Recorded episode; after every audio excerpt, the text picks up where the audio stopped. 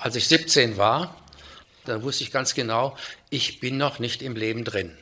Da habe ich mich in die Wartehaltung gehängt.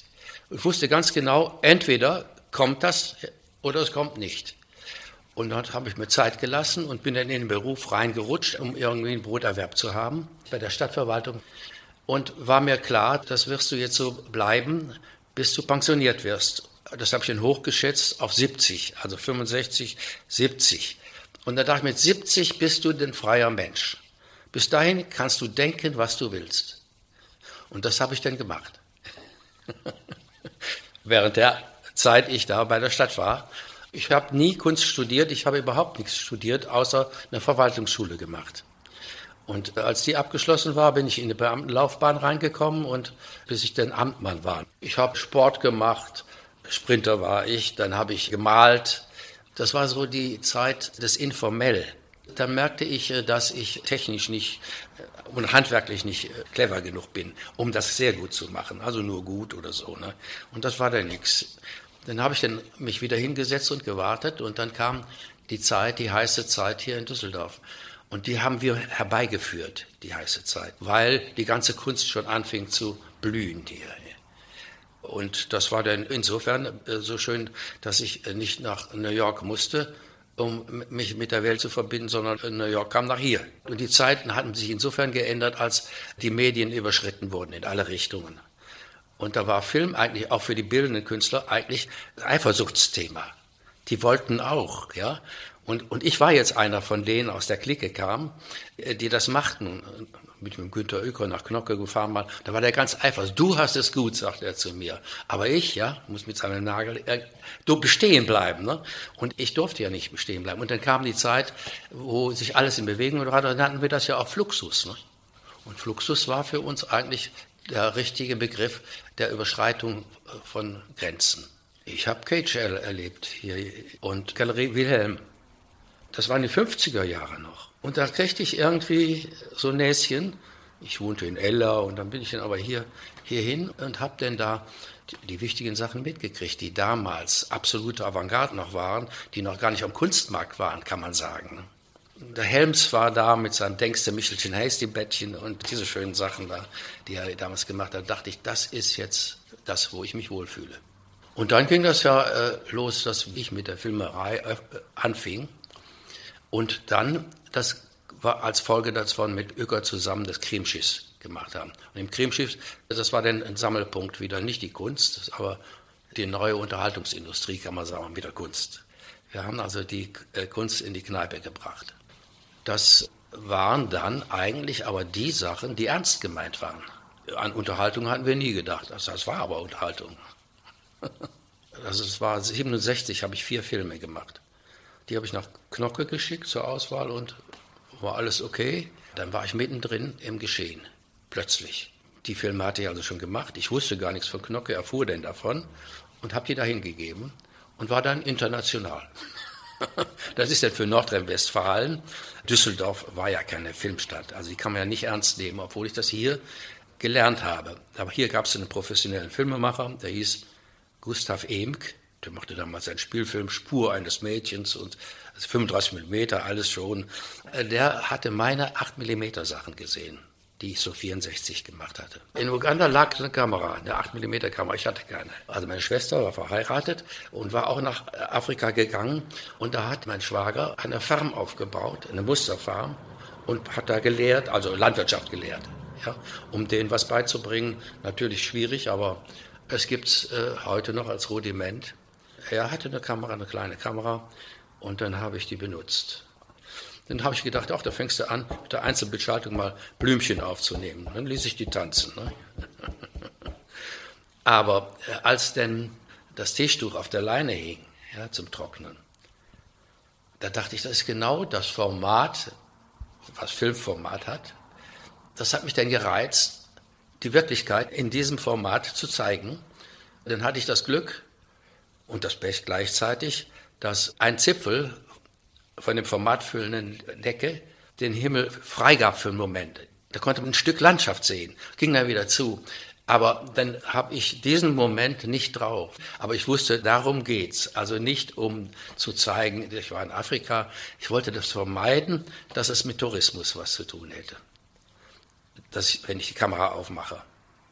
Ich hatte eine Abscheu gegen all dies. Bei dem ersten Bild war klar, ich filme nicht das, was man unterwegs filmt sonst. Gut, Elefant ist drauf, aber eben, äh, der ist dann weggedacht. Ne? Der ist so, als wenn er hier wäre. So, später ist ja hier in der Akademie auch ein Elefant aufgetreten. Der Rinke hat die Elefanten hier besorgt. Das hatte nichts mit mir zu tun. Das nächste Argument für die 16 mm Kamera war der Blick aus dem Zugfenster. Der Zugfenster hatte damals das gleiche 3 zu 4. Also habe ich dieses Fenster genommen als Rahmen und habe dann die Landschaft, die eintönige Landschaft, damals zwischen kleinen Bräuchen Bütchen hier aufgenommen, wo nichts war, außer den Furchen im Vordergrund, die sausten, und im Hintergrund kamen sie zusammen im Endpunkt, also im Nichts, ne? also in der Ebene. In dem Bild sind halt keine Ereignisse drin, sondern eben nur das. Das ist dann mein Schlüsselfilm eigentlich geworden, mit dem ich auch meinte, das hat der Warhol nicht fertiggebracht. Das auf den Punkt zu bringen, dass die Schleife die dazu erforderlich war, nicht jetzt die Dauer eines Lieb beinhaltet, sondern auch gleichzeitig fertig bringt, den Begriff endlich und unendlich in eins zu bringen. Das heißt, wenn man da sitzt, ist alles unendlich, weil es ja durchfährt.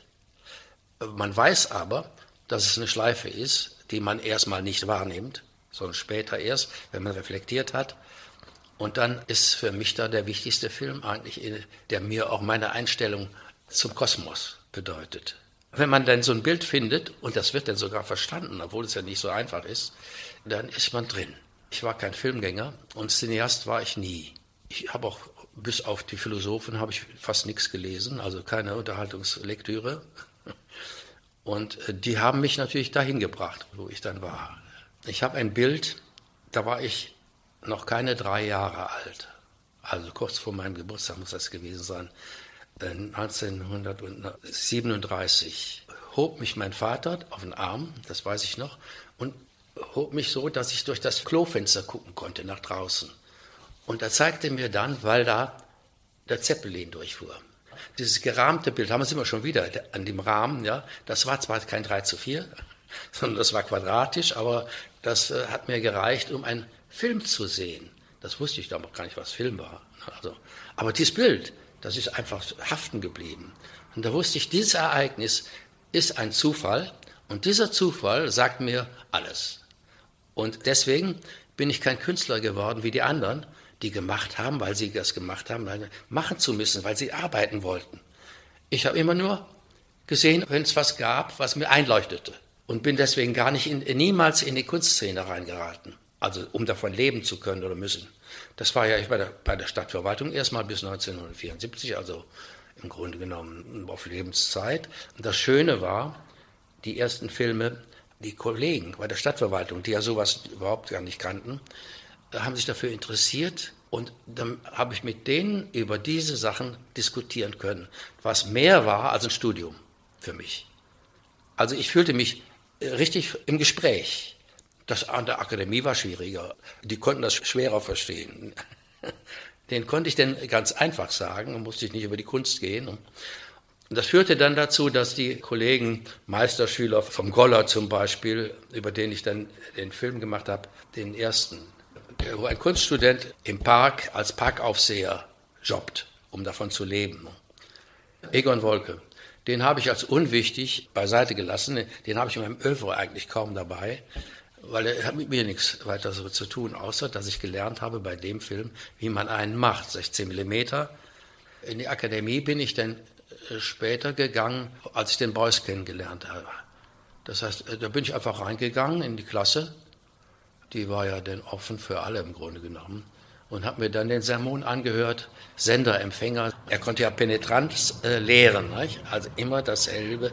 Und da, dadurch ist er ja auch wirksam geworden, dass er sich wiederholt hat.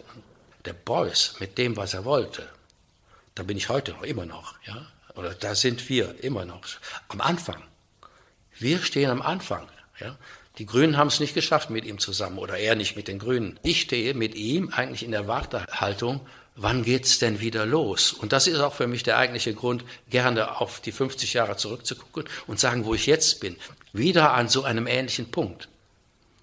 Aber es ist noch nicht da. Das hat sich verlagert.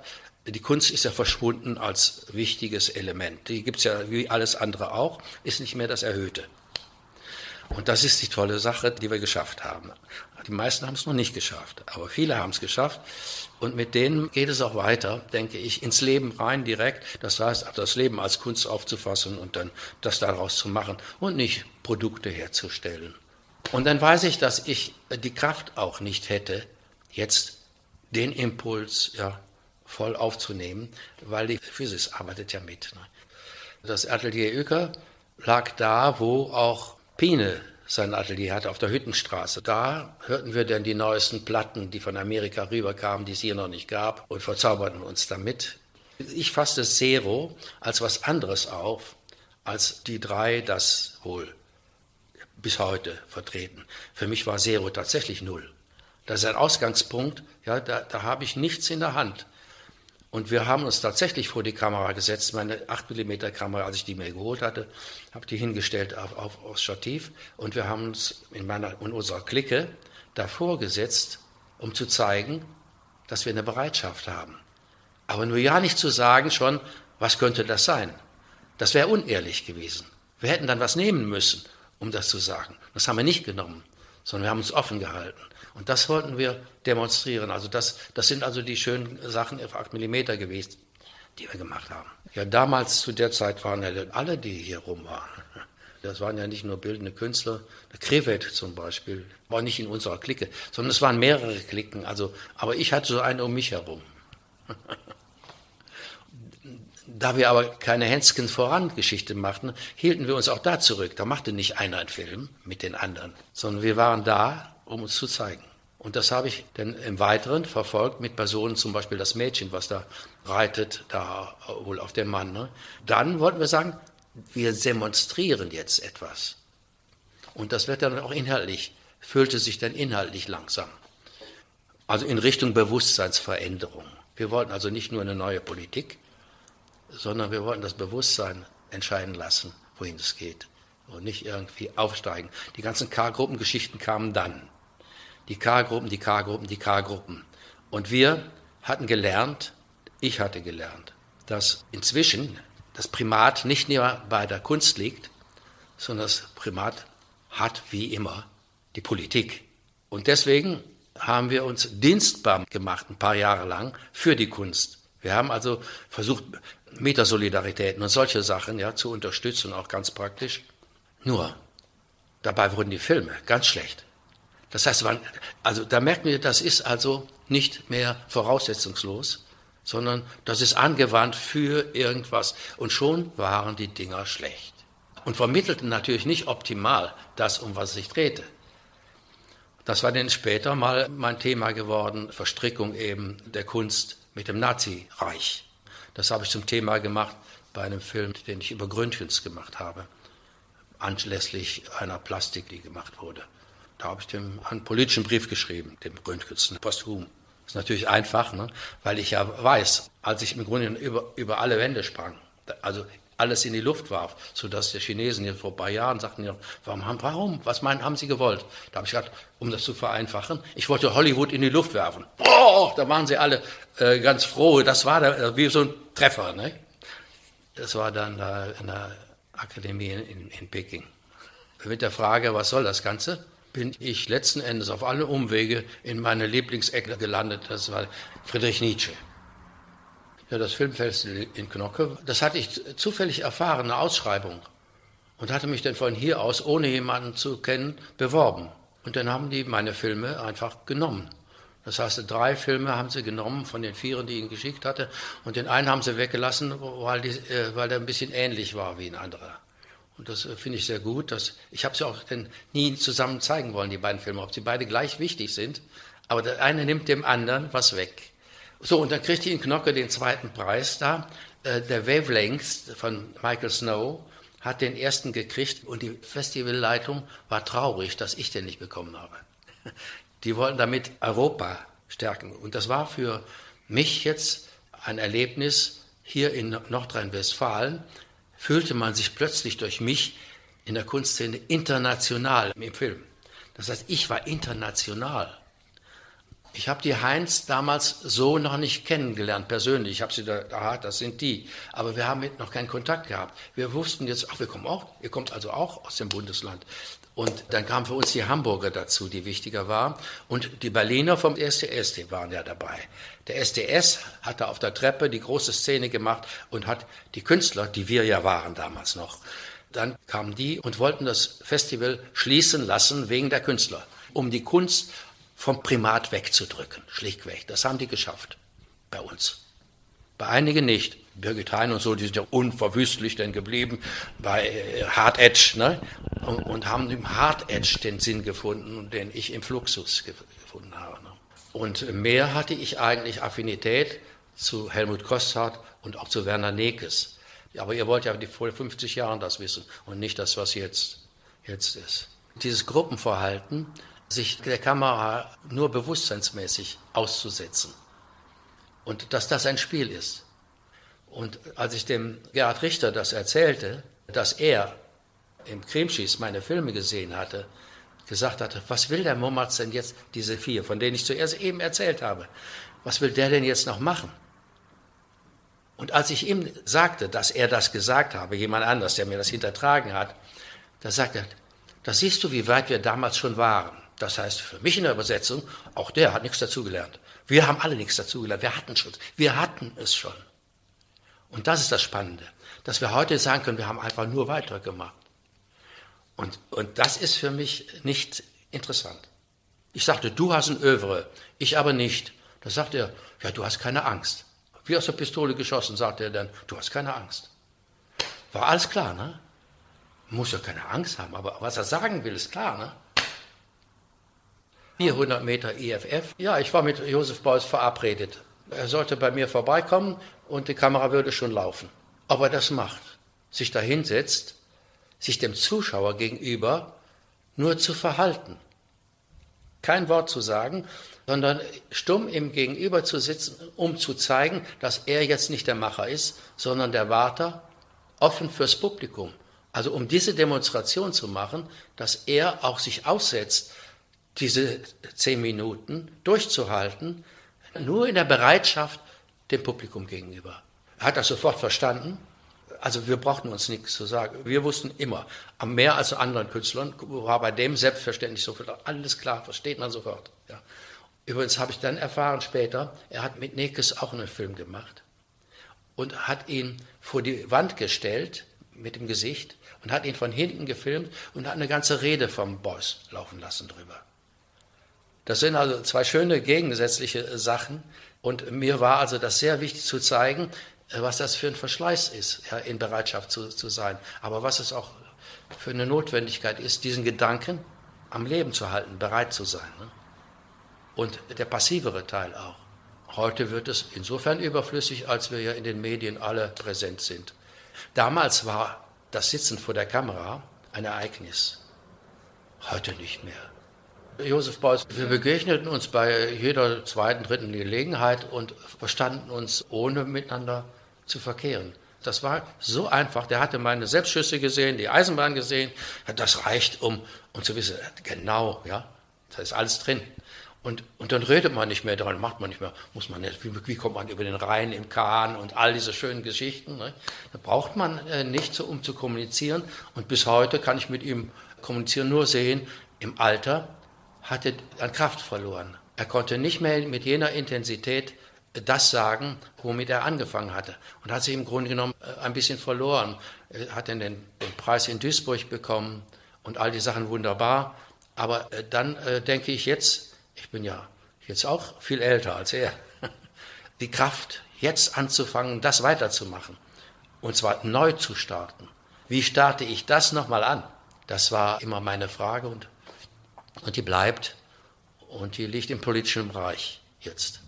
Ich würde gerne noch künstlerisch was machen, aber die Welt interessiert sich nicht für das, was ich denke und fühle. Also das war ungefähr der letzte Versuch, mit dem Norbert Stratmann, das war ein guter Bekannter von mir, mit dem zusammen haben wir reflektiert, wie kann man der SPD einen Koalitionspartner besorgen. Diesen Film Aktionsgemeinschaft Demokratischer Fortschritt, ADF, das war also 69. Da war die ADF gegründet worden und hatte gerade die Berechtigung bekommen, an der Wahl teilzunehmen. Da haben wir gedacht, gut, wir wollen ja nicht APO um jeden Preis, sondern wir wollen uns bekennen. Und dann haben wir da im Grunde genommen eine Partei draus machen wollen, die gesamtgesellschaftliches Eigentum sieht. Das heißt, ganz praktisch gesprochen, klauen geht, ja, und sich von der Gesellschaft, in der wir jetzt leben, das rausholt, was sie brauchen, was sie haben wollen. Das steht uns zu. Und wir wussten, wenn wir jetzt das zum Thema machen, Politthema, dann ist es ein Raffthema. Ja, der Gedanke stimmte uns für uns ja weiterhin. Aber wir konnten ja nicht zum Klauen auffordern, das Volk hier. Das versteht man dann nicht. Der Garten Eden war ein Irlandkomplex. In Irland war ein Freund von mir schon ein paar Jahre gewesen. Und da gibt es ja diese Rundgesänge, da, je nachdem, wo du sitzt, ähm, ist der Nächste dran und give his song, German. Und da war, kam er, er war schon dreimal da und hatte sich nicht beteiligt, war ganz begeistert. Und dann wurde er aufgefordert, German, give us a song. Und da wusste er keinen. Und als er zurückkam und mir das erzählte, da siehst du, haben wir ein Lied? Was ist unser Lied? Ja, die haben ihr Lied. Und dann kamen wir auf die Idee zu dokumentieren, was für Liedgut gibt es denn hier tatsächlich am Niederrhein. Da wollten wir einen Dokumentarfilm machen über das Liedgut hier. Und, und als ich dann dachte, und Dokumentarfilm und Lied, was hat das mit Kunst zu tun? Ja, also Bitte, ja. Dann schon richtig. Wisst ihr, wo der Garten Eden ist? Denn das hat man mir früher mal in der Schule gesagt, der hätte da am Niederrhein gelegen. Oder? Irgend so ein Lehrer, der hatte gesagt, ne, übrigens, äh, der Garten Eden, als wir über die Zeit sprachen, Mesopotamien, der soll hier gelegen haben, ne, bei Kevela. Ne? Und äh, das ist wohl tatsächlich so, ein, so eine Legende gewesen, wo es denn sogar sprichwörtlich so kleine Reime drüber gibt. Und da habe ich gedacht, das ist das Ding. Und endlich kann ich selber als Aktion, Aktionär, da reingehen in meine Sache ja, und das darstellen. Und das hat geklappt. Das Problem habe ich immer gehabt, für die Bilder, die mir gekommen sind, habe ich nicht immer jemanden gefunden. Tango durch Deutschland ist, äh, ist ein riesiger Scheitern, weil der Eddie Konstantin das machen musste, was ich hätte machen müssen. Aber ich sah nicht so aus als Medium, als hätte der das wiedergegeben, was ich wollte. Das heißt, das konnte ich beim Garten Eden machen, mit der einfachen Frage, in dem, mit dem Ding los, mit der Projekt und Team im Rücken. Und im Team Rücken, das war dann der Fotograf von unserer Akademie in Münster, hat dann die Filmerei übernommen und hat dann da, haben ein Team gebildet, mit, mit der Klasse auch, und sind dann unterwegs gewesen. Und haben dann gezeigt, dass die Professur gerechtfertigt war, die ich gekriegt habe. Der eigentliche Schwerpunkt lag nicht im künstlerischen Bereich, sondern es gab einen Filmbereich, und zwar das Filmforum Düsseldorf, mit Klaus Jäger an der Spitze, machte eine für die anderen Künstler gar nicht so bekannte, ungeheuer intensive Filmarbeit. Auf der Prinz-Georg-Straße, da ist äh, ein Riesensaal, großes Foyer, und da traf man sich auf der Freitreppe. Und dann waren hier drei, vier, fünf Jahre lang immer was los. Äh, eine richtige Filmszene. Die ist ja nicht in der Öffentlichkeit groß erschienen, aber die hat hier funktioniert. Gary Schum meinte, mit dem Video machen zu können. Da wussten wir genau nicht, Video ist nicht das Material, um das es sich drehen kann. Das bleibt Film. Das andere ist eine Nebengeschichte, die auch ja jetzt erst geht, technisch. In der Galerie hätte ich mich nicht aufgehoben genug gefühlt. Diese Sachen sind in Deutschland in allen Filmforen, in allen Städten gelaufen. Diese liefen als kleine Kopien und dann hatten wir, das ist nicht unwichtig, in Hamburg ja, eine Coop gegründet. Eine eigene Filmverleih, der hat ein paar Jahre funktioniert und da haben wir tatsächlich mit unseren Filmen verdienen können, was sie gekostet hatten. Drei Deutsche Mark pro Minute also bei 20 Minuten und die laufen dann durch Deutschland an drei, vier Stellen, da kommt was zusammen. Und das haben wir selbst verwaltet, das ist dann eingegangen an der Verwaltungsarbeit. Und die Leute wollten ja lieber ihre Filme selber weitermachen, als sich selbst zu verwalten. Sich selbst verwalten heißt, dass die Arbeit selber nicht mehr machen. Und so ist das denn eingeschlafen. Die können also immer noch gezeigt werden, sind also nicht weg. Und dadurch, dass ich ein Archiv habe, ist das auch so, dass die Dinger ja keinen Platz wegnehmen, sondern erhalten bleiben, also Fluxus bleiben können, technisch gesehen. Video war für mich und für andere auch der Unterschied, dass in einer bestimmten Zeit eine bestimmte intensive Leistung gebracht werden muss. Entweder funktioniert es oder es funktioniert nicht. Es musste also eigentlich beim ersten Mal funktionieren und konnte nicht wiederholt werden von Versuchsanordnung. Das konnte man mit Video auch machen.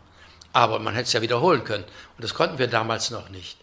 Und das heißt also, der technische Druck hat uns zu besseren Ergebnissen gebracht, der dann schwand mit Video. Wichtig war das Berlin-Festival, wo ein Ableger da war über das Arsenal. Arsenal, das war ein, ein Zweig des nicht üblichen Films, also das war also experimentell. Und dort konnte ich meine Filme immer zeigen und dann waren sie auch international. Das heißt, es ging also weiter und das Arsenal hat dann auch für mich die Filme verbreitet. Die kriegten eine Kopie und konnten sie verschicken. Was eben nicht geklappt hat, war der Selbstverleih der Hamburger. Das war ja in Hamburg, es gab dann auch einen Südverleih und so, aber die Spielstätten waren schon überall in Deutschland. Sie wurden nur nicht zu einem Ereignis und es lief denn da normal im Kino, aber nicht in den Kinos, wo die Mainstream-Sachen liefen. Die Künstler, die hatten ja alles schon aus meiner Nähe, aus den Vorführungen, die ich gemacht habe hier in Düsseldorf, an verschiedenen Stellen, überall privat und halböffentlich und so. Diese wichtigen Filme haben sie alle im Kopf. Und als ich neulich den Konrad Klaffek traf, merkte ich, er will jetzt keinen Kontakt. Da sagte er, die Schleife, also die Eisenbahnschleife. Ja. Er braucht mich zu sehen, dann weiß er, das ist er und das ist das. Er kannte mich als Sportler und er war Sammler aller Boxkämpfe im Schwergewicht. Er hatte auf 8 mm sich alle Endkämpfe des Schwergewichts ja, besorgt und war begeisterter Fan von diesen Bildern. Als es dann nach Edinburgh ging und so weiter, dann wurde ich mit eingeladen zur Präsentation der Düsseldorfer Kunstszene und habe dann da eine Aufführung mit fünf Projektoren gemacht in einem großen Raum, wo der Meereshorizont die Ebene bildete, über alle vier Ecken hinweg. Ne? Und das Meeresrauschen, den Film habe ich denn damals voller Hass Kodak gewidmet, der im Grunde genommen das Geld von uns, ja, damit wir Filme machen, kriegt. Dass wir nicht bezahlen. Ne? Alle waren dabei. Mack konnte nicht. Und einige andere auch nicht, aber sie waren alle dabei. Öker natürlich und Polke natürlich und, und Umkreisen alle. Schmäler, Schmäler, Schmäler. Das war nun das, das Zentrum, da gab es also kein Vertun. Das war eine tolle Mischung. Internationale äh, Elite und die Düsseldorfer waren äh, auf gleicher Augenhöhe. Das hat es in Deutschland sonst nicht gegeben. Und deswegen war ich auch nicht traurig, an diesen Ort gebunden zu sein. Ich habe ja später bin ich bei Berlin gezogen für zehn Jahre, so mal nebenbei. So, bin ich also jetzt hier gelandet und kann jetzt hier irgendwie mich einrichten auf, aufs Abheben. Reichard hieß der Besitzer des Grimschiffs mit seiner Frau. Wichtig, wichtig, denn die haben äh, die Verbindung hergestellt zwischen Kunst und Volk. Die ganze Presse war immer voll ja, von dem, was da passierte. Wir hatten dann die Öffentlichkeit und die hatten ihre Kneipe voller Künstler. Die Frau Reichert, die hat das jahrelang auch in den Medien versucht wachzuhalten, das Krimschieß. Das war ja nach ein paar Jahren weg. Das heißt, wir ja auch. Also in der heißen Zeit habe ich oben am Projektor gestanden und der Projektor war am Luftabzug. Das heißt, da zog der ganze Dreck und Qualm von der Raucherei oben genau am Projektor bei mir vorbei. Und auch der Öker, der, die wurden auch gebraucht, um die Projektoren in Bewegung zu bringen, um die zu schwenken an die richtige Stelle im Saal. Nicht?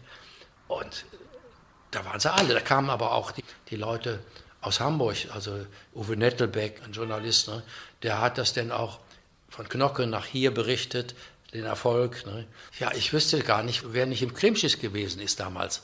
Damals war es für mich sehr wichtig, mit der Kamera auf die Straße zu gehen und jeden filmen zu dürfen.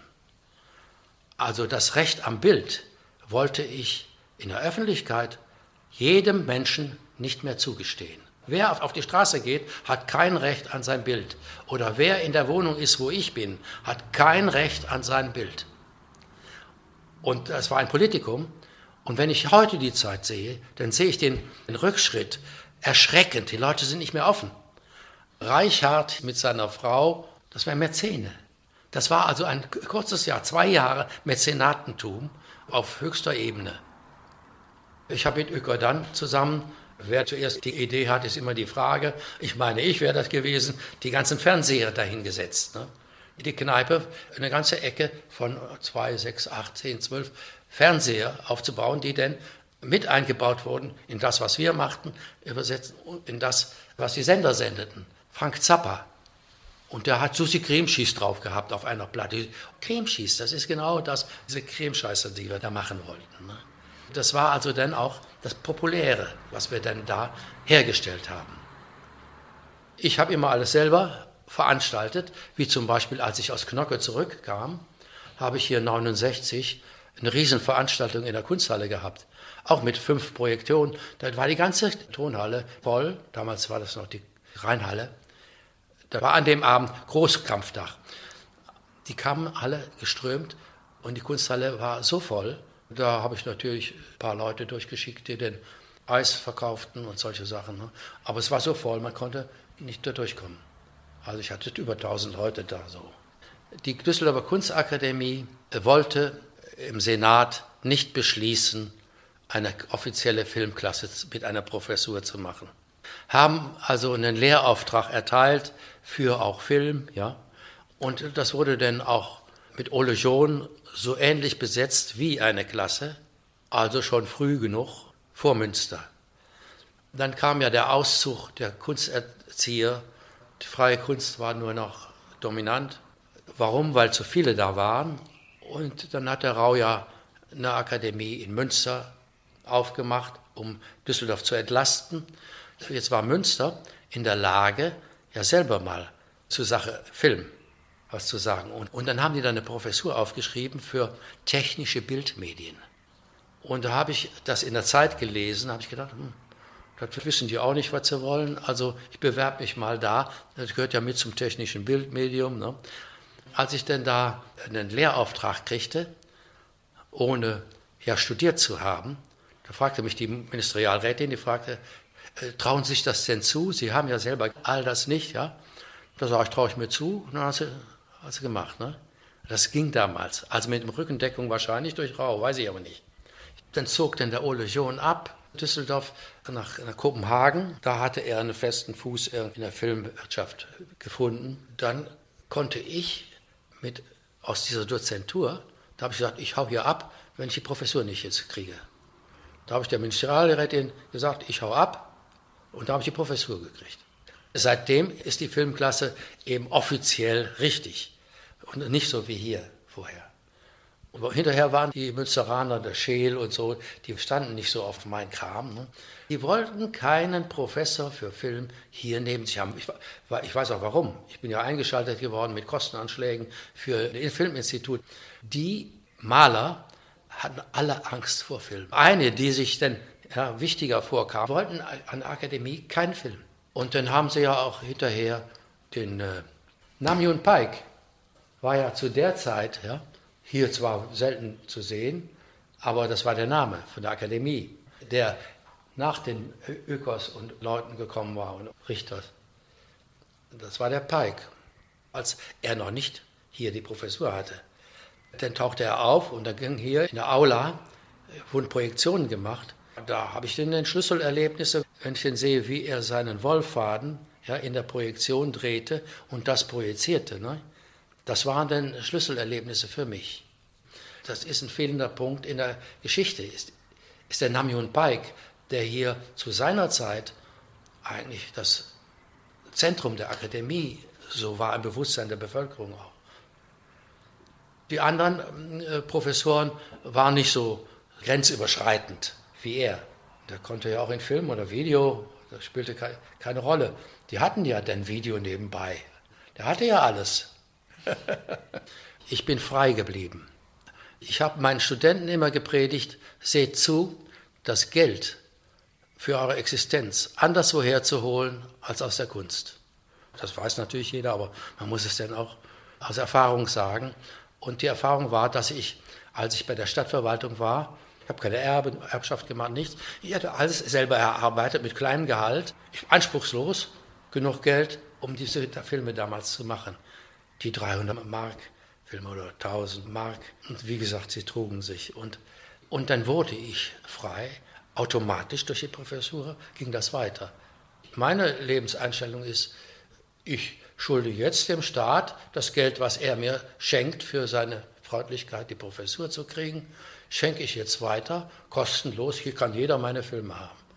Also ich bin wohl der Einzige, der seine Filme kostenlos weitergibt. So verstehe ich Leben in meiner Sache. Die Kunst nicht zu missbrauchen, um damit Geld zu verdienen.